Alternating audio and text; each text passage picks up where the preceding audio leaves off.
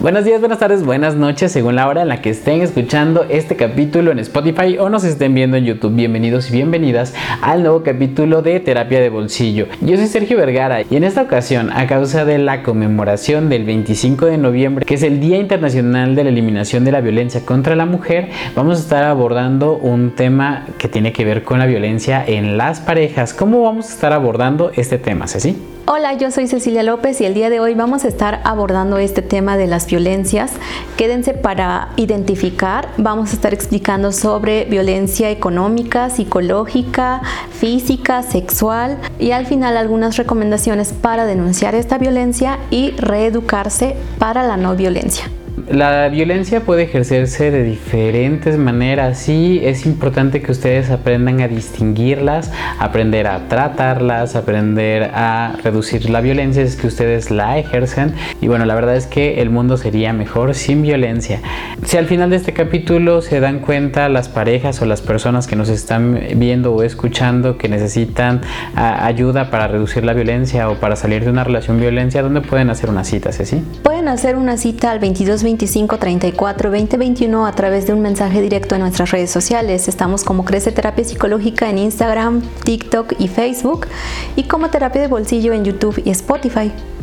Hoy es el último día del buen fin. Si ustedes hacen una cita el día de hoy y pagan su, su sesión, van a obtener un 20% de descuento mencionando buen fin 22. Para obtener este súper descuento que solamente estuvo presente durante el buen fin. Entonces, pues comuníquense. Comenzamos con el capítulo número 50.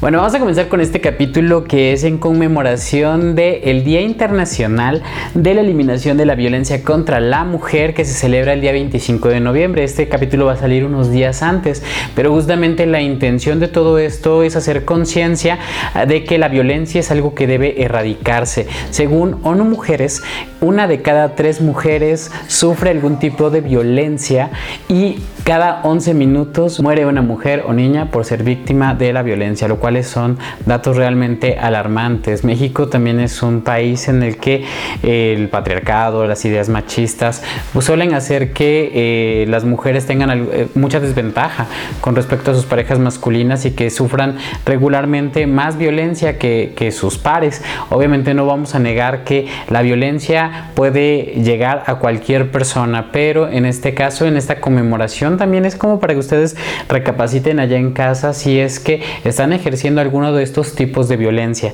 Algo, por ejemplo, que pasa mucho en terapia de pareja es que en algún punto llego a comentarles, por ejemplo, todos los tipos de violencia y les pido que reconozcan cuáles son los tipos de violencia que se ejercen en su pareja. Y la mayoría de las personas regularmente tiene la idea de que si no te pego, si no te cacheteo, si no hago algo físico, entonces no hay violencia.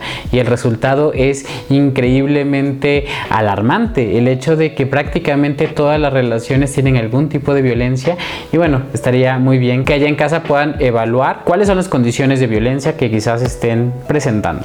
Sí, complementando lo que estás diciendo, pues tenemos nuestra cultura, que incluso se, puede llamar cultura de violencia o cultura de, de, la violación. Esta sociedad que permite incluso, pues desde que nacemos o desde que somos Em, desde que estamos en la, en la, primera infancia y en toda nuestra vida, se llegan a, a, normalizar ciertas cosas, que todas las violencias vienen desde las desigualdades de género, por ejemplo, en donde nuestra cultura quiere mantener esta esta condición de la prehistoria en donde el hombre es el proveedor y entonces a las mujeres se les educa en desigualdad, por ejemplo, cuando se tiene algún hermano, es como las niñas les dicen, pues atiende a tu hermano, planchale la camisa, sírvele, dale de comer. Todas estas situaciones se van interiorizando como que pues las mujeres son las que hacen actividades gratis como cuidar a los niños, como quedarse en la casa, eh, servir a los hombres. Y toda esta cultura es la que permite pues esta desigualdad de género y que es donde se originan las violencias.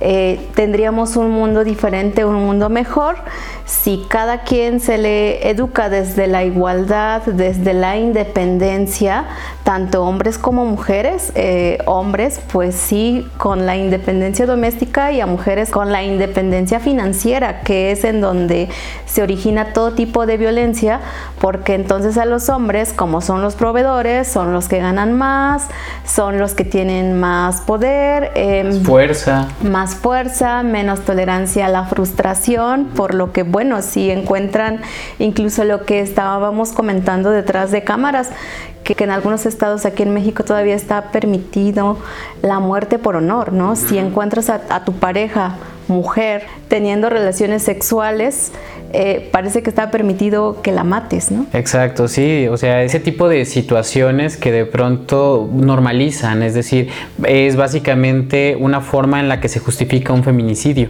Y como dice Simón de Beauvoir, a ser mujer se aprende y obviamente a ser hombre también.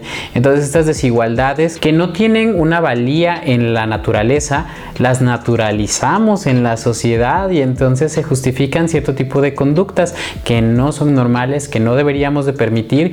Y también esta idea, por ejemplo, de que se romantice que el pasado siempre es mejor que el presente. En cualquier época todos dirán, uy, no, en las épocas de los abuelos, hace, hace 100 años, las mujeres, por ejemplo, las colocan como si fueran unas felices todas amas de casa, esperando, tomando el té mientras el esposo llega y ellas maquillándose y que cuál, cuáles quejas. Pero en realidad tenemos que ser muy crudos al hecho de que, por ejemplo, muchas de nuestras abuelas, en mi caso, por ejemplo, mi abuela en paz descanse, eh, mamá de mi mamá, eh, tuvo 13 hijos. Y digo, ¿cuál tiempo realmente tenía seguramente para ponerse esas mascarillas, no? En realidad le tocaba todo este tipo de trabajo doméstico que, como bien dices, no es, eh, no es como que no trabajen, es que tienen un trabajo doméstico y ese trabajo no es remunerado y esto también hace que, por ejemplo, si sufrieran algún tipo de maltrato, no se pudieran ir porque tienen 13 hijos y dependen económicamente del esposo. Eh, también fueron privadas muchísimas veces de que pudieran estudiar o pudieran ejercer alguna profesión, así que qué futuro podrían tener fuera de casa.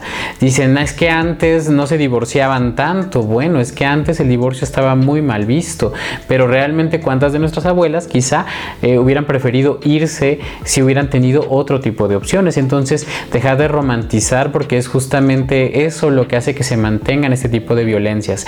Van a ver que algunas cuestiones que son de la vida cotidiana realmente pueden ser consideradas violentas. Algunas conductas, algunos comportamientos que tienes con tu pareja que probablemente la estés violentando y que tú ni siquiera te estés dando cuenta o que de pronto puedas hacer que una amiga te esté contando y eso es normal o, algo por el estilo. Entonces, bueno, vamos a, a comenzar porque hay diferentes tipos de violencia y cada una de ellas pues va a hacer que seguramente resuenen algunos campanitas allí dentro de, de su mente. Entonces, quédense hasta el final para que vean si realmente es que su relación tiene algo que trabajar, porque pues al final la idea es mejorar, ¿no? La idea no se trata simplemente de crucificar a una persona, sino de que sean conscientes de que a veces nosotros estamos educando a nuestros hijos para que continúen con esta línea que hace que cada 11 minutos muera una mujer o una niña en alguna parte del mundo. Y el primer tipo de violencia que vamos a analizar es la violencia económica, que consiste cuando una persona logra que otra persona dependa financieramente de ella y de esta manera puede controlar sus recursos, puede prohibirle acceder a otros recursos como trabajar o como ir a la escuela.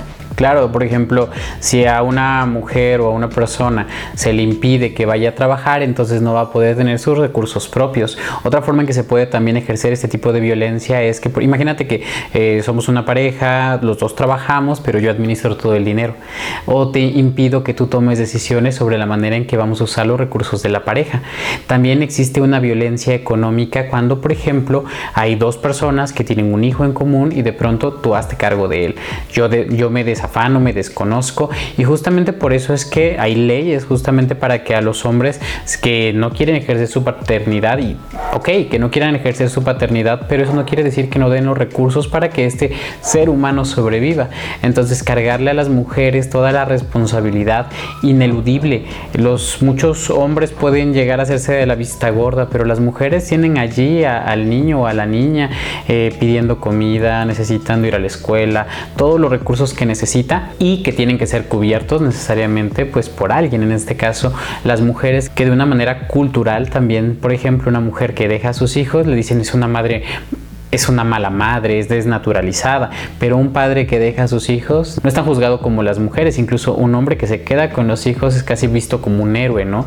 Eh, un padre soltero, o sea, trabaja y hace todo eso, pero hay una cantidad increíble de mujeres, no tengo en este momento la estadística, pero el INEGI reporta cada vez más que hay más mujeres liderando eh, hogares, o sea, siendo ellas solitas las que se hacen cargo de absolutamente todos los gastos, entonces en muchas ocasiones también el, problema en las relaciones de pareja cuando eh, se depende económicamente es que yo te puedo prohibir, por ejemplo, que hagas ciertas cosas, como por ejemplo, te portaste mal, o sea, algo que yo considero que está mal y entonces te castigo negándote los recursos, ya no te voy a dar ese dinero que era para ti, siendo que pues si te estás quedando en casa también ameritas un sueldo, que en México también en muchos lugares existe esta figura del gasto, el gasto que en realidad es una especie de sueldo que se le da a la mujer que se queda en casa, que puede en teoría utilizarlo como ella quiera, ¿no?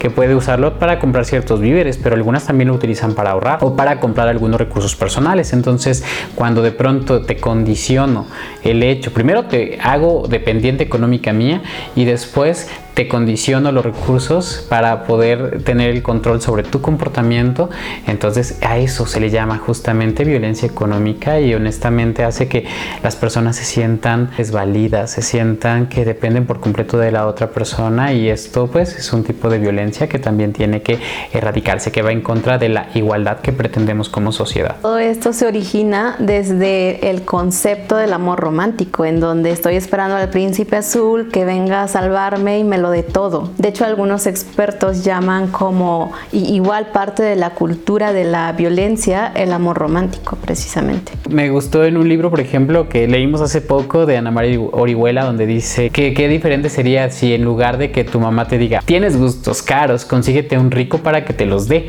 en lugar de eso le hubieran dicho, tienes gustos caros, tendrás que trabajar muy fuerte, tienes todos los recursos, eres muy inteligente como para que tú vayas y lo consigas por ti misma. ¿Qué le están comunicando a sus hijas? Ya que actualmente, por ejemplo, hay una palabra, hay una frase que está muy de moda, ¿no? El sugar daddy, ¿no? El sugar daddy que básicamente hay quienes, eh, he escuchado algunas feministas que lo caracterizan como si fuera alguna especie de prostitución moderna, que tiene que ver con el hecho de, pues yo soy joven, yo soy bonita y entonces voy a buscar a un hombre con ya mayor, con muchos recursos, que me dé aquello que yo no puedo conseguir por mí misma.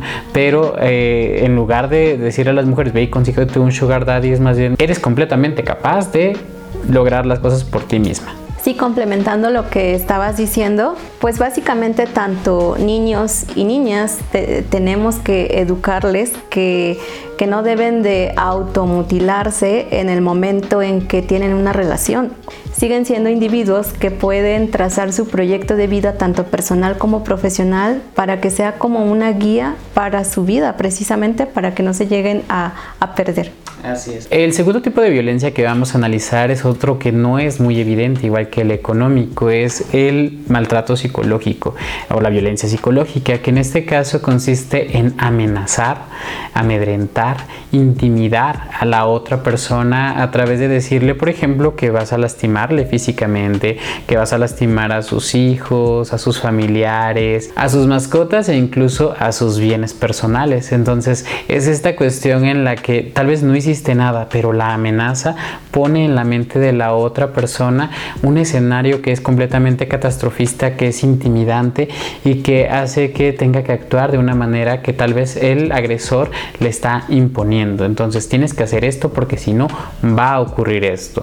Dentro de este tipo de, violencia pueden incluso entrar algunos temas como el aislamiento, el encierro, eh, los celos excesivos, ese control que se tiene sobre la otra persona que al final tiene que ver con toda esta parte psicológica. Es invisible y esto también hace que de pronto sea, sea difícil para las mujeres tal vez llegar y denunciarlo, llegar y decir es que me están abusando psicológicamente, ¿dónde están las pruebas? ¿no? Si las pruebas se encuentran aquí en la mente. Sí, complementando lo que estás diciendo, pues hay muchas relaciones en donde hay violencia psicológica o violencia emocional, en donde no podemos ver exactamente qué está pasando, porque ocurre a través de las palabras, a través de infravalorar a la persona, sus capacidades, su autoestima, muchas cosas que pueden manifestarse en daños en diferentes áreas de su vida. Y justamente la violencia psicológica y la emocional van muy de la mano, que también tiene que ver con el hecho, por ejemplo, de insultar a la, a la pareja, de decirle ciertas cosas que, que, la vayan haciendo sentirse mal con ella misma, con sus capacidades, como lo acabas de decir. De hecho, tengo un caso que, bueno, la verdad es que es muy difícil que en un lugar donde hay violencia haya un solo tipo de violencia, pero uno que me viene muy a la mente es de una usuaria que no volví a ver, que vino a una sola sesión, pero que honestamente me dejó muy preocupado en el sentido de que ella recibía por parte de su pareja diferentes tipos de violencias que ella había naturalizado. Ella venía por un caso de depresión, pero en este caso parecía que todo lo que estaba pasando a su alrededor justificaba su estado de ánimo. Por ejemplo, ella quería estudiar, no pudo estudiar porque se casó muy chica y su esposo no la dejaba. Entonces todo el tiempo la estaba celando. Ella no tenía amigas ni podía contactar realmente a sus familiares. Solamente tenía a su padre y él es distante emocionalmente, su madre la abandonó y su, hermano se suicidó, entonces obviamente todo este tipo de situaciones la hacían que pensara muy seriamente en el suicidio como la única salida. Eh, llegó a recibir cierto tipo en algún momento de violencia física que había dicho que en ese momento ya se había reducido bastante, pero el esposo la maltrataba muchísimo psicológicamente, le decía que ella era fea, que no servía para nada, que se la pasaba solamente echada ahí en la casa, o sea, todo ese tipo de cosas que honestamente hicieron que ella no pudiera ver ningún tipo de recurso en ella que la pudiera ayudar a salir de esta situación. Eh, tiene, también sufría violencia económica en el sentido de que ella no tenía ningún tipo de ingreso, pero tampoco recibía ningún tipo de gasto. El esposo es quien iba a pagar las terapias y en este mismo sentido, pues justamente dejó de asistir. Eh, yo le había advertido justamente que el hecho de que mm, trabajáramos, o sea, en psicoterapia y ella fuera superando su depresión, la iba a convertir indudablemente en una persona más independiente y que eso iba a ser una seria amenaza seguramente para el control que su esposo ejercía sobre ella. Entonces, pues que de manera regular prácticamente le dije que pues se mantuviera entre nosotros los progresos, que incluso mantuviera cierto tipo de conductas dentro de la casa, pero parece que no funcionó realmente ya que nunca volvió a otra sesión y obviamente este tipo de casos deben de haber muchísimos más. El, gran problema es que estas mujeres jamás van a llegar a un lugar a hablar de sus problemas porque la mayoría ni siquiera se van a preocupar por su bienestar emocional. No, y muchas veces dentro de todo este control que se ejerce en el hogar, eh, pues básicamente es lo que mantiene todas estas conductas y si de pronto, como dices, llegan a cambiar y ser más independientes, pues es algo que va a cambiar al sistema familiar, pero para la persona controladora pues no, no es algo benéfico, no es algo que desea. Entonces, incluso para mantener los síntomas, le puede decir, ¿sabes qué? Bueno, yo, yo tenía un caso en donde sí le decían, ¿sabes qué? Es que no estás mejorando, es que no, no haces las cosas bien. Y esta persona pues sí sabía que estaba mejorando, incluso pues lo que padecía ella es un trastorno de estrés postraumático. Sabemos que un trastorno de estrés postraumático no se supera en, en, dos meses, en tres meses, pero lo que su esposo esperaba es que superara esos síntomas pues prácticamente en una sesión o en dos sesiones, lo cual no es posible. Por más técnicas especializadas que se empleen, de todas formas sí requiere algunas sesiones más, lo cual sí le, le pedí que fuera paciente, que no la presionara tanto porque si es una presión el estarle diciendo, sabes que no mejoras, eh, no tienes esas capacidades, vas a seguir igual, es como hacer que la persona se estanque más, se devalúe su autoestima. Sí, claro, y es que imagínense ustedes que les digan, no tengas miedo, no, que no te duela eso emocionalmente, ya supera tu duelo, en este caso, por ejemplo, un evento traumático sobre que obviamente tienes ansiedad, tienes eh, una serie de síntomas de evitación de eso en específico y que la otra persona te esté exigiendo que mejores o sea, ¿de dónde va a salir estas ganas de mejorar? ¿De dónde va a salir si necesitas apoyo?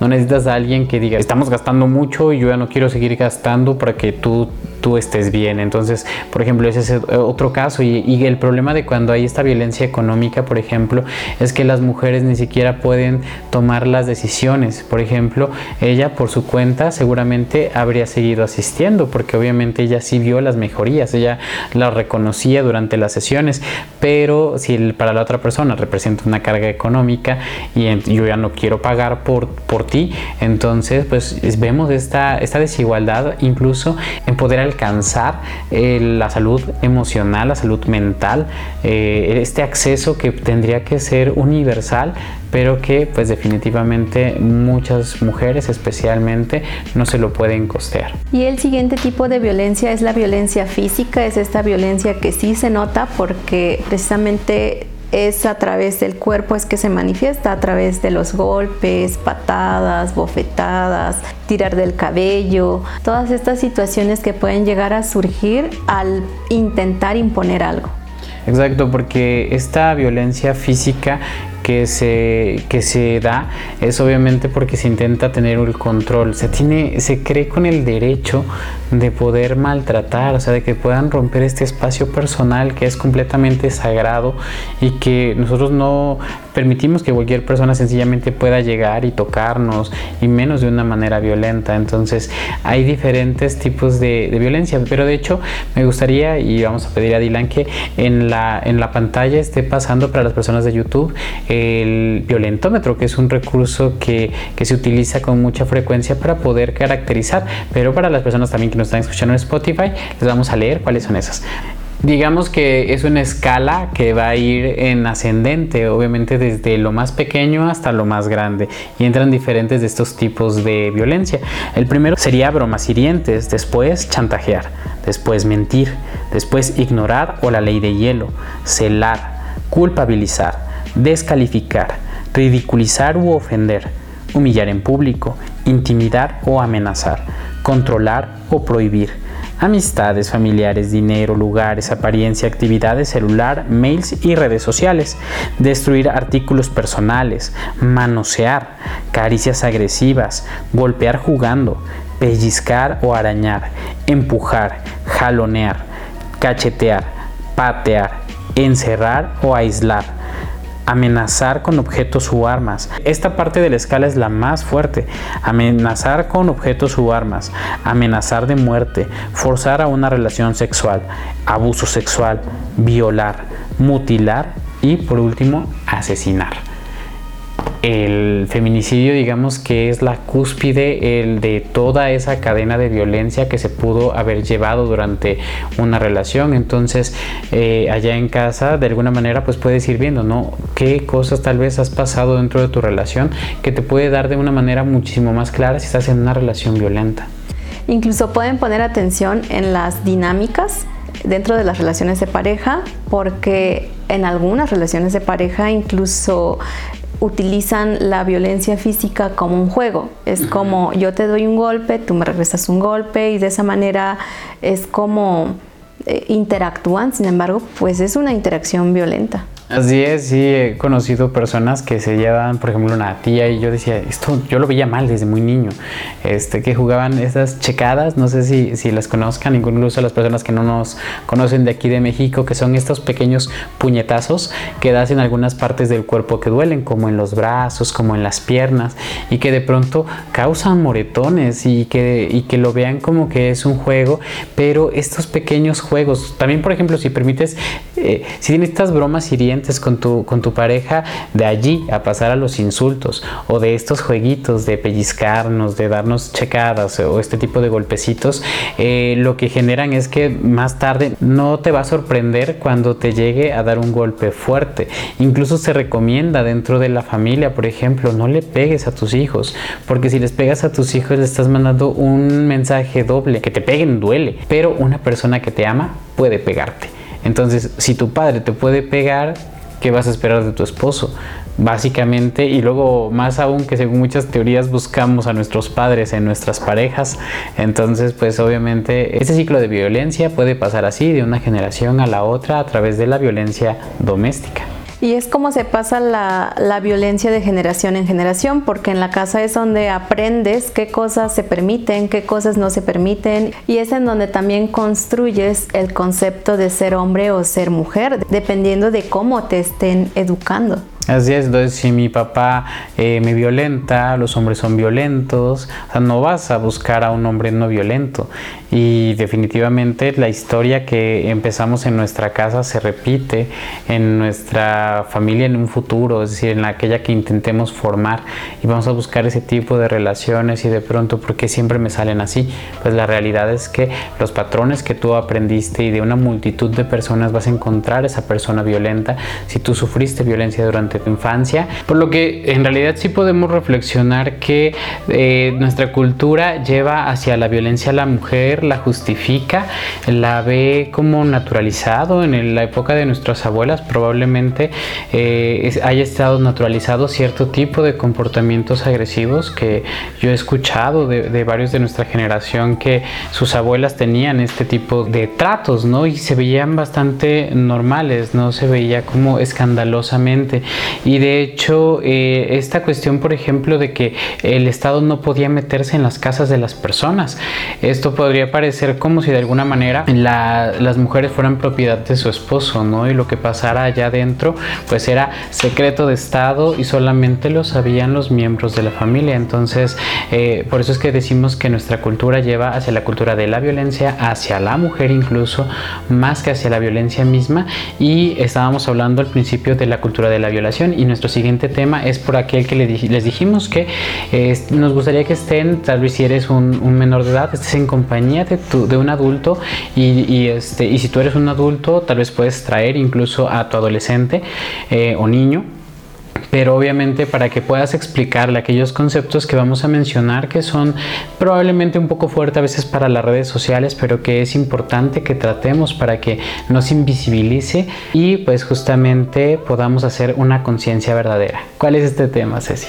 El siguiente tema es violencia sexual que se trata de cualquier acto de carácter sexual cometido contra la voluntad de otra persona, es decir, que no haya dado su consentimiento, que sea menor de edad y que no tenga esa potestad de tomar una decisión sexual, que sea una persona que esté bajo el influjo de alguna sustancia y, esté inconsciente, también alguna persona que tenga alguna discapacidad mental. Cualquier acto de carácter sexual que se ha cometido bajo estas circunstancias se considera violencia sexual. El consentimiento es una parte muy importante al tomar en cuenta eh, cuando hablamos de violencia sexual. Hay personas que pueden decir, eh, no, lo que pasa es que como era mi novia, por ejemplo, o era mi esposa, entonces no es violencia sexual porque pues tenemos relaciones sexuales de manera regular, pero el consentimiento se da en cada ocasión y puede revocarse. En el momento en el que una persona le dice a otra sencillamente, hoy no quiero, no es no. No es que se esté haciendo la difícil, no es absolutamente nada por el estilo, sencillamente no es no. En el pasado, por ejemplo, una sexo servidora, una mujer que se dedicaba a dar servicios sexuales, si llegaba, por ejemplo, a denunciar una violación, de alguna manera las autoridades eran como, ay, por Dios, o sea, ¿cómo puedes decir eso? O sea, ¿a qué te dedicas? Pero el consentimiento no importa. Ella presta un servicio por un intercambio monetario, pero eso no significa que cualquier persona, cualquier hombre puede llegar y, eh, ejercer violencia sexual sobre ella como, como si nada, como si fuera una cuestión completamente natural. Entonces en el momento en el que su pareja sexual les diga no, deben parar porque si no, están incurriendo en algún tipo de violencia sexual. Esto, y a esto, por supuesto, el, si incluye, por ejemplo, penetración, ya sea anal, vaginal o oral, sin el consentimiento de la otra persona, es que se considera violación. No solamente está limitado al tema de la violación, les voy a mencionar otros conceptos que también lo son y que eh, es importante que conozcan. Por ejemplo, tocamientos, eh, ya sea en público, como por ejemplo, cuando he conocido casi tal vez todas las mujeres tal vez que conozco que tienen confianza en mí me han dicho en algún momento que una nalgada, por ejemplo, en público es algo que se puede considerar incluso normal que les haya pasado, pero no es normal. Eso es agresión sexual. Piropos, esta cuestión, por ejemplo, de que una persona en la calle pueda eh, decir eh, algo que tú no estás solicitando simplemente porque te considera guapa, eso no es un derecho de nosotros. Eso se ha visto como un privilegio de los hombres y como una muestra de masculinidad reconocer la belleza de manera pública, pero las mujeres no lo están solicitando.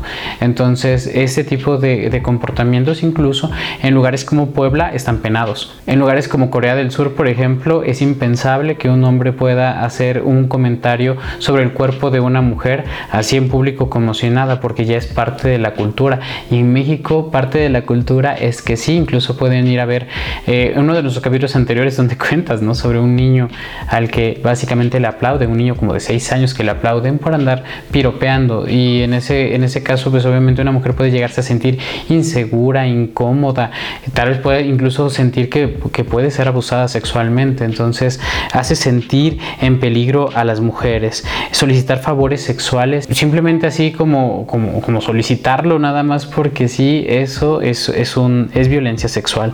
Y también las miradas sexuales que son evidentemente sexuales, también es un tipo de violencia sexual. El acecho o exhibición, ¿no? Es que anda pasando todo el tiempo enfrente de mi casa, ¿no? O sea, como si se estuviera haciendo la difícil, simplemente no quiere nada, no es no. Y algo que también he escuchado con tanta frecuencia es, por ejemplo, el, exhibir órganos sexuales en público, ¿no? En el transporte público, eh, esos frotamientos que son indeseados, indebidos, todo eso son conductas sexuales que eh, no son solicitadas en la mayoría de las ocasiones por las mujeres y que según estadísticas, las mujeres empiezan a sufrirlo desde los 11 años de edad. Cuando van con el uniforme escolar, empiezan a recibir este tipo de agresiones sexuales en transportes públicos, en la calle, cerca de las escuelas. Son lugares inseguros para las mujeres que se han podido llegar a sentir de ese modo. Todo lo que acabas de mencionar engloba todo lo que se considera acoso sexual. Vamos a estar hablando de la violación correctiva, que es toda acción que se comete contra las personas que no se están comportando de acuerdo a su orientación y tienen otra identidad de género. Entonces, tal vez si una persona muestra comportamientos homosexuales o una mujer conductas lésbicas, de pronto pueden ser internados o internadas en unas clínicas en donde se comete este tipo de, violación. para que se vuelvan heterosexuales a la fuerza, ¿no? Incluso hay clínicas, ha, documentado que hay clínicas en donde esta práctica es completamente común, ¿no? Parte de el tratamiento y que obviamente debe de ser traumatizante y que sepan pues primero que nada que la homosexualidad se retiró de las enfermedades sexuales desde los 50 y dicen que es el mayor acto de sanidad no a nivel histórico porque entonces millones de personas se volvieron sanas en un segundo simplemente porque un libro lo dijo entonces, eh, desde entonces también es ilegal hacer cualquier tipo de acción correctiva, de llevar a clínicas que digan, oigan, incluso un terapeuta es completamente antiético que digan, oye, te voy a corregir. Las personas pueden llegar incluso porque tienen algún tipo de conflicto de identidad pero eso no significa que tú tengas el deber o que eso sea siquiera algo que sea posible. Esas violaciones correctivas me parece que son una, una cuestión que, que es inhumana que es inhumana y que honestamente me parece que tienen que trabajar en la aceptación sobre sus hijos porque a veces hay, padres que los mandan a eso. En la actualidad se sigue viendo este tipo de rechazo de padres hacia sus hijos que tienen otras preferencias sexuales que no son las que ellos esperan. Sin embargo, pues sí está en, su completa libertad de, elección y de vivir siempre y cuando no, no le esté faltando el respeto a otras personas. Así es. Ahora, eh, otro, otra forma en que las mujeres eh, de manera general también llegan a sufrir violencia es a través de la trata de personas, que también esto, esto se considera un tipo de esclavitud moderna y el asunto es que en muchas ocasiones esta trata de personas es justamente para cuestiones sexuales. He llegado a saber de familias que pueden llegar, que se dice, ¿no? Que algunas se dedican prácticamente a esta cuestión, por ejemplo, de embaucar a, adolescentes, por ejemplo, mujeres jóvenes, a través, no sé, de redes sociales, para decirle, oye, ven, fúgate conmigo, básicamente. Cuando a través de este acto de enamoramiento la, la niña sale, incluso por voluntad propia, regularmente es a centros de tratas de personas y que regularmente ya se vuelve una, una forma de vida. Entonces, la trata de personas tiene muchísimas formas en las que las mujeres son tratadas a nivel mundial, lugares en donde básicamente a eso se dedica, incluso se presupone que muchas de, de estas violencias que hemos visto, que se han hecho muy mediáticas, por ejemplo, de el secuestro de mujeres, es justamente para este tipo de, de acciones y entre otros tipos de delitos, pero que implican justamente el sustraer mujeres y que es, es un mal de nuestra sociedad. Incluso estamos en la ciudad que más feminicidios ha tenido históricamente. Entonces, sí es, sí es importante que hagamos una, una reflexión sobre eh, que la trata de personas es un delito muy importante y que... y del que la mayor parte de las víctimas son mujeres y niñas. Otra forma de violencia es la mutilación femenina que son procedimientos que están destinados a alterar los órganos genitales de las mujeres, esperando que se comporten de una manera adecuada según la cultura. Sí, sí, sobre todo eh, estas operaciones consisten en retirar el clítoris, que es la parte eh, especializada de la mujer donde es para sentir placer. En muchas religiones se considera, por ejemplo, que una mujer no debería disfrutar de la sexualidad, sino solamente utilizarla a modo de eh, procreación. Y es algo que se tiene que evitar a nivel mundial porque también es algo que es muy dañino para las mujeres. E, e incluso cuando hablamos sobre los derechos sexuales, es que todos los seres humanos tenemos derecho a disfrutar de nuestra sexualidad. Entonces cualquier tipo de comportamiento que vaya en contra de un derecho sexual va en contra de que un individuo se desarrolle de manera integral. Otra forma de violencia se conoce como matrimonio infantil y si bien tanto niñas como niños se casan, a veces sobre todo los niños, pues con otras niñas, pero llega a ocurrir en ocasiones en que hombres adultos se casan con niñas y esto ocurre con más frecuencia, como decimos en mujeres, que ellas que, tiendan a ser... Eh, que tiendan a ser parejas con personas que les llevan mucha más edad, tanto cronológica como mental, es decir, tienen una seria desventaja.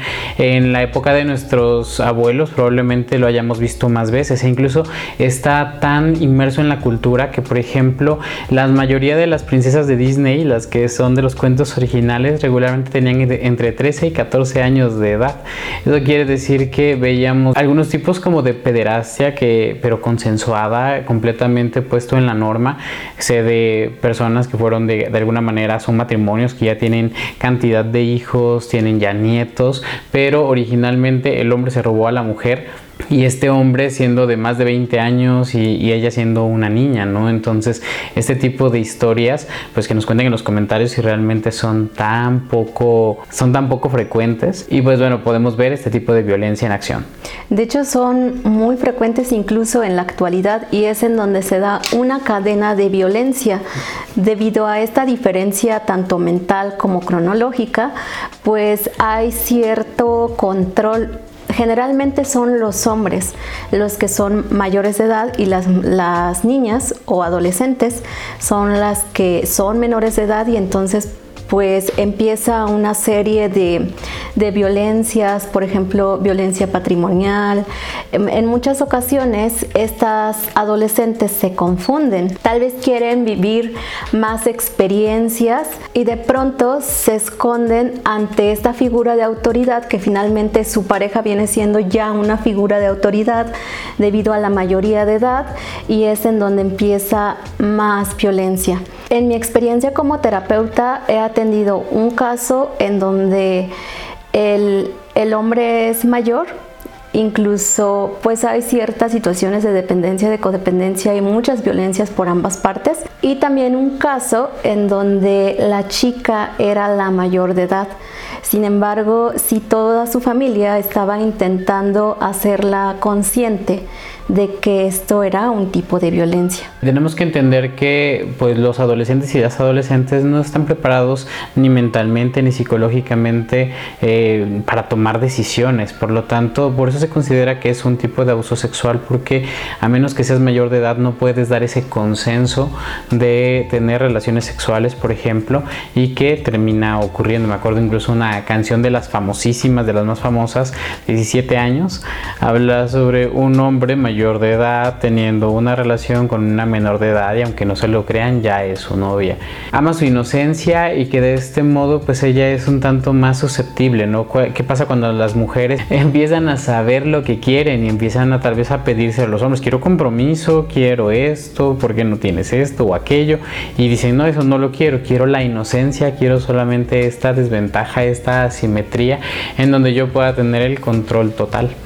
Y hablando un poco más de canciones, pues está la famosísima canción de 40 y 20, aunque en teoría ya no es un abuso sexual, sin embargo, pues él ya tenía 20 años cuando la chica estaba apenas naciendo. Es la diferencia de edad es abismal. Ajá, o sea, bien diferente hubiera sido que fuera 17 y 37, ¿no? O sea, ya se, ya se convierte en un delito, pero solamente es por en qué parte lo ubiques, pero está esta diferencia que está completamente consensuada, está establecida en nuestra sociedad y hasta le hacemos canciones. Otra forma de violencia es el feminicidio, que consiste en asesinar a una mujer por el hecho de serlo. Y normalmente estos asesinatos son cometidos por parejas o exparejas de la víctima. Y es especialmente preocupante por el hecho de que el victimario tuvo acceso a la víctima por esta relación de confianza que existía entre ellos. Entonces son las parejas, eh, duermen juntos o dormían juntos. Hay algunos que no se resignan a que la pareja les diga voy a ejercer mi pleno albedrío y voy a decir no quiero estar en esta relación y entonces se van y ellos no soportan la idea de irse así que prefieren matarlas a vivir sin ellas, ¿no? A aprender a gestionar sus emociones y dejar ir a alguien que no es de su propiedad. Entonces este es digamos es la escalada final de una serie de abusos. En muchas ocasiones pueden ser violencias sexuales, violencias físicas, psicológicas. Es decir, esta persona regularmente tenía algún tipo de eh, violencia hacia esta mujer y hay algunos que incluso llegan a ser también dados por extraños, pero también a las mujeres y que regularmente son por índole sexual, por intentos de tráfico de personas, por ejemplo. Entonces, eh, estamos de hecho en una de las ciudades que más feminicidios tiene en todo México que es la ciudad de Puebla, y tenemos que ser muy conscientes de que se escuchan todo el tiempo el caso de mujeres que simplemente salieron a trabajar y durante ese periodo fueron eh, coercionadas, fueron atacadas por hombres que intentaban hacerles daño, y esto sí tiene que ver entonces con el hecho de que son mujeres, son mujeres en estas situaciones intentando salir al mundo laboral, enfrentar el mundo y personas que simplemente se sienten con el derecho de poder eh, meterse en su camino y pues a veces terminan en muertes y eso es lo más preocupante. Sí, muchas personas, generalmente hombres, se sienten con el derecho de pues de opinar sobre tu cuerpo, de acosar, de, de mostrar sus genitales, muchos tipos de violencia que se viven en todo el mundo. Y bueno, y hay un tipo de muerte específica que nos llama mucho la atención, que incluso leer es un atenuante para el homicidio en varios estados de la República que tiene que ver con la muerte por honor. Y esto significa básicamente que la mujer hizo algo que cuestionó su honor y entonces el hombre la mató este caso específicamente si es que la encuentra teniendo relaciones con otra persona. Entonces es válido o de alguna manera parece que las leyes comprenden más a un hombre que tiene un arranque y termina matando a la mujer por esta situación de honor. Casos también muy comunes en Medio Oriente, en donde las mujeres, por ejemplo, si son abusadas, tienen que casarse con el abusador para que él pueda resarcir el daño al honor de la familia. Pero ¿qué pasa si la mujer dice, o sea, todavía me tengo que casar con mi violador y huyen? Entonces, como no pueden resarcir ese honor, es obligación de los hombres, de los varones de esa familia, ir buscar a esa mujer y regularmente saben que es una muerte por honor porque consiste casi siempre en, romper el cuello. Si hay un modus operandi específico para este tipo de, muertes por honor que pues tiene que ver con pensamientos arcaicos sobre lo que a la mujer le corresponde y en este caso imagínate pues que no tenga ni siquiera la, la culpa y que tenga que ser obligada a casarse me parece que es uno de los peores castigos pero eh, versiones menos drásticas tal vez ocurren también aquí en México sobre el hecho y el matrimonio infantil. Por ejemplo un adulto que embaraza a un adolescente y por resarcir el daño entonces eh, terminan casándose no entonces ya lo ponen ahí como si fuera casi casi por amor pero pues en realidad están solamente cubriendo esta parte de honor de la familia de honor de ella de hacer como responsable pero dónde está realmente la voluntad de tal vez de si realmente ella quiere casarse. Sí ocurre aún en la actualidad que si un adolescente se embaraza, eh, a veces los padres la corren de la casa y entonces pues se ve obligada a formar una, familia, una pareja con, la persona responsable, con, con, la persona que la embarazó. El último tipo de violencia que vamos a abordar es la violencia en línea. La violencia se va expandiendo a todos los territorios donde los humanos eh, lleguemos a incursionar y ahora tenemos un mundo que es virtual y a través de ese mundo virtual también ocurren diferentes tipos de violencia. Entre ellas vamos a distinguir el ciberacoso, que son mensajes que se pueden mandar a través de las redes sociales sobre cosas que por ejemplo nos, nos están pidiendo. Por ejemplo, y nos pueden comentar las mujeres si es que realmente esto les pasa, pero yo conozco y creo que no conozco a ninguna amiga a la que no le haya pasado que a través de redes sociales los hombres mandan imágenes de sus miembros eh, exhibiéndolos incluso a veces sin ni siquiera un hola simplemente pum mandan la imagen o de pronto empiezan a intentar porque les aceptaron una solicitud de amistad intentar hacer videollamadas. Quién sabe qué haya detrás de la videollamada quién sabe qué pasa si contestas esa videollamada pero que es, un ciberacoso o sea realmente eh, no porque te haya aceptado significa que sin conocernos ahora me puedes llamar o me puedes mandar fotos sexuales o sugerentes.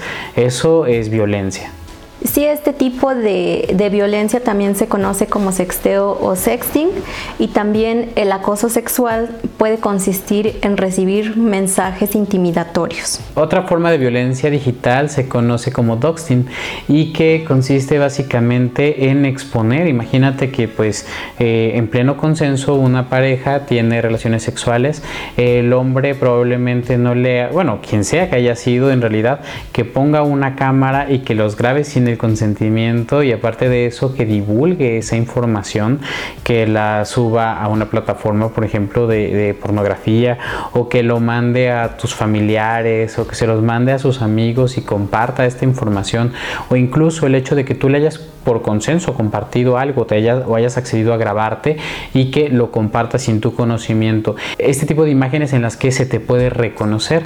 De hecho, se ha conocido varios eh, casos, por ejemplo, uno en España, que para una empresa muy famosa, una directivo de esa compañía, eh, pues con algún empleado eh, tuvo algún tipo de intercambio. Él después, cuando ya lo terminó como una especie de venganza, empieza a divulgarlo entre sus compañeros. El acoso empezó a ser tan feo que ella termina suicidándose. Es, son casos muy fuertes y aquí en Puebla, de una persona nacida aquí en, en el estado de Puebla, específicamente en Huachinango, nace Olimpia Coral Mello, que es una activista a quien le pasó justamente esto. Una expareja sexual divulgó imágenes de ella y esto se transformó a través de diferentes tipos de activismo en la ley Olimpia, que es ya aprobada en prácticamente todos los estados del país y que se sepan que es un delito que ustedes compartan información sexual de alguna persona que se los haya compartido por la relación que ustedes tengan y que no tienen el derecho a divulgarlo. Y que eh, en cárcel se puede pagar desde los 1 hasta los 8 años según el estado en donde cometas este delito. Y eh, también se pueden aplicar multas de 100 a 200 mil unidades de medida que haciendo la cuenta son aproximadamente 100 mil a 200 mil pesos lo que puedes pagar por un tipo de multa por divulgar información sexual de otra persona. Sí, qué bueno que lo mencionas porque muchas veces no se llegan a denunciar estos tipos de, violencia precisamente porque es un periodo muy largo por el cual hay que pasar. Sin embargo, si nunca se denuncian, son cosas que van quedando impune. Entonces, es fácilmente seguir eh, en esta cultura de la violación en donde pues hay muchas, hay muchos trámites tan solo de las denuncias que se llegan a hacer en fiscalías, solo en delitos sexuales es alrededor de, de 11 mil carpetas al año. Pero imagínate todas aquellas situaciones violentas que no se llegan a denunciar, son muchísimas. Realmente todos los días al menos 30 casos son denunciados de primera mano también hemos escuchado, por ejemplo, el tipo de seguimiento que le da, por ejemplo, la fiscalía, como bien lo acabas de decir, que es, eh, está encargada de darle solución y el tipo de soluciones, bueno, desde el principio pareciera ser que están interesados en que tú no levantes la denuncia, porque esto implica simplemente más trabajo para la persona. Después, el poco seguimiento que le dan, ¿no? Pues tú piensas, ya fui, ya me revictimizaron, lo tuve que volver a contar, dudaron de mí, me dijeron que si realmente quería interpretar poner esta denuncia, estando con esto, después de pronto vas y te, y te enteras de que ni siquiera le han dado seguimiento, que era con la licenciada no sé qué, o sea, empiezan a hacerte el, cansadísimo el poder hacerlo. Y te dicen desde el principio que lo más seguro es que no pase nada pero como bien lo acabas de decir, el hecho de que eh, en este momento nuestras leyes no beneficien a las mujeres para poder obtener esa justicia, si no se denuncian, si no se lleva un histórico, si no, si no se registra todo, todas aquellas cosas por las que las mujeres están pasando, entonces pues nunca vamos a, avanzar en estos temas. Y, la verdad es que pareciera ser, estoy seguro que en un futuro va a ser completamente normal que una mujer no, no sea agredida, que no sea parte de la cultura y que sea agredida. Cuando volvemos a ver al pasado, a lo que ahora le llamamos presente, ver que realmente todos estos eran verdaderamente delitos, que volvimos tan comunes, volvimos tan normales que el intercambio de fotografías de personas, que pásame el pack, esto que se vuelve realmente eh, parte de la cultura, eh, es, en realidad todos ejerciendo violencia en contra de otras personas.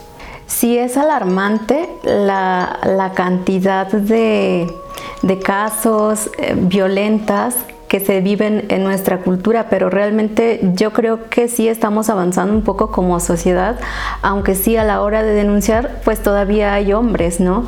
Hay hombres en donde revictimizan, son un poco más insensibles incluso que las mujeres, pero realmente cuando llevan a cabo una denuncia, pues sí es con esta conciencia de revictimización, pero aún así hay que hacerlo, porque si no, como bien lo dijiste, no queda ningún registro y no se puede realmente hacer una investigación, un estudio de qué tanto es que vamos avanzando eh, para evitar la violencia.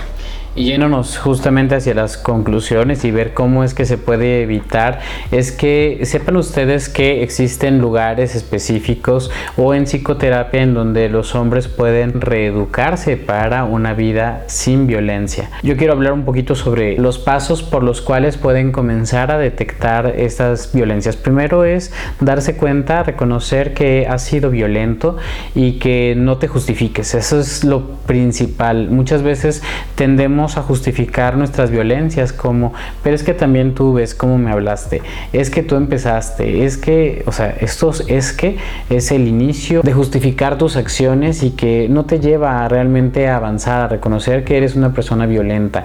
Para poder cambiar la violencia, primero tienes que reconocer que eres violento. Todos somos violentos de alguna manera, pero tenemos que reconocer nuestras violencias y empezar a trabajar en cambiarlas. Después reconocer cuál es el tipo de violencia que ejerciste, si fue verbal, si fue psicológica, si fue sexual, si fue patrimonial, si fue económica tienes que distinguir exactamente cuál es el tipo de violencia que ejerciste. Después de eso tienes que analizar como si fuera un cuadro por cuadro de aquello que hizo que tuvieras esta especie de explosión de violencia que de pronto pareciera ser que simplemente cerraste los ojos y ya la estabas ejerciendo. Bueno, tienes que detener todavía el cuadro mm, antes, cuando de pronto es qué pasó exactamente cuando ejerciste la violencia. Verlo cuadro por cuadro y el momento en el que sentiste ese impulso es que algo pasó, me hizo una cara, eh, me contradijo, eh, me amenazó, qué exactamente pasó en el momento. Después tienes que analizar cuál es el rol que tú consideras tener hacia la persona. Hemos dicho que la violencia solo se ejerce entre algo que sea asimétrico. Esto quiere decir que me considero más que tú de alguna manera para que yo pueda ejercer violencia sobre ti. ¿Qué soy de ti? Por ejemplo, soy el patrón, ¿no? Soy el dueño, soy el amo de la casa, soy el maestro, yo, o sea, yo qué rol tengo con respecto a ti. Eh, incluso se puede ver así como si fueran personajes hasta de la televisión que, tú estás ejerciendo para poder darle como esa lección a, a, tu pareja o a la persona a la que estés ejerciendo violencia. Entonces tienes que analizar y cuestionarte sobre tú no eres eso. Son personas iguales. Y si ves a alguien igual, entonces no, pues, no deberías de violentarla. No violentarías a alguien que sea igual a ti. Entonces es comenzar a analizar ese cuadro a cuadro. Ahora, con tu pareja te deberías de llevar en un momento en el que no estén peleando un acuerdo de retiro. ¿Qué es un acuerdo de retiro? Decirle, mira, cuando yo haga esta señal, significa que voy a violentarte significa que estoy pensando en violentarte. Y esto, esta, esta plena aceptación, yo te voy a decir, me tengo que retirar y te voy a pedir que tú me dejes retirarme. Me digas, sí, vete y yo me pueda ir, pensar, tranquilizarme, relajarme, hasta el punto en el que una hora después aproximadamente tal vez le llamo y le digo, oye, ya estoy más tranquilo, ¿crees que podamos hablar de lo que pasó? Si la persona está de acuerdo y solo si está de acuerdo, entonces sí, puedes ir, reunirte con la persona y, y, decirle, fíjate que lo que me molestó muchísimo fue esto, estuve pensando en esto y te pido una disculpa.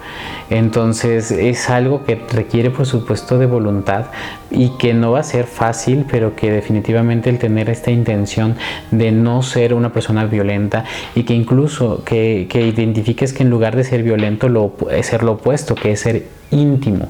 Íntimo es algo que a los hombres no nos enseña la sociedad, es que nos mostremos vulnerables, que hablemos de nuestras emociones, que te pueda decir lo que no me está gustando de lo que esté pasando.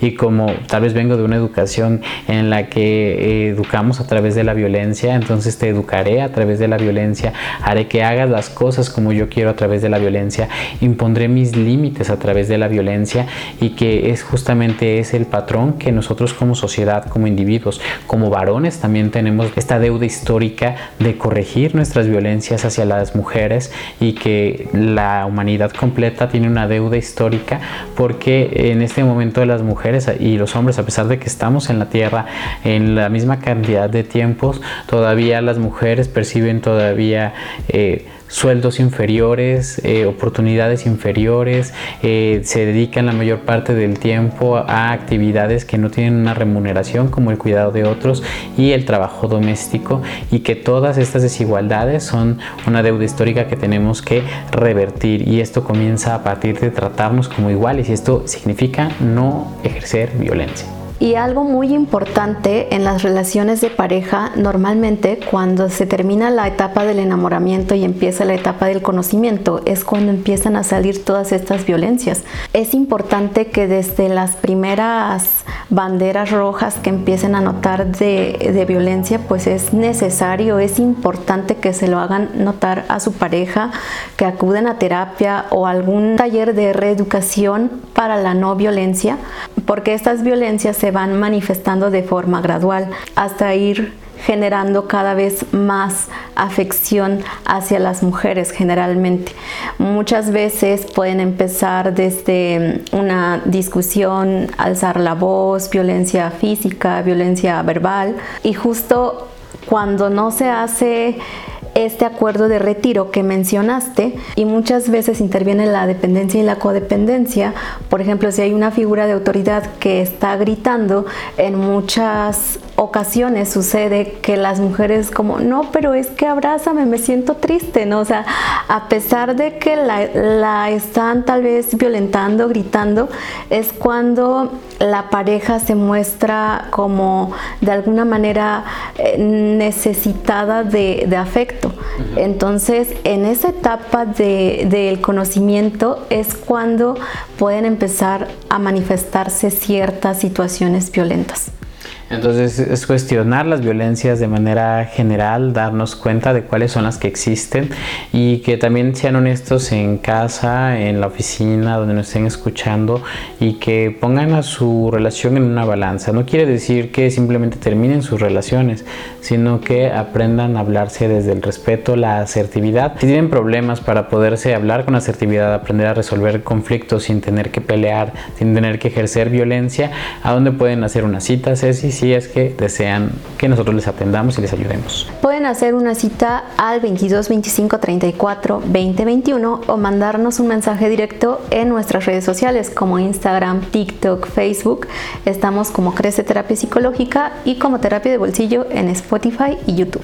Entonces estaremos esperando que ustedes se comuniquen si es que esto, esto llega a ocurrir para poder resolver eh, dudas sobre, sobre cómo es que ustedes podrían reducir la violencia en su relación de pareja. Y también si ustedes, por ejemplo, hombres que nos están escuchando o incluso mujeres que sepan que están ejerciendo violencia y que quieran trabajar sobre sus propias violencias para poder tratar con respeto a las demás personas, pues también estamos para servirles.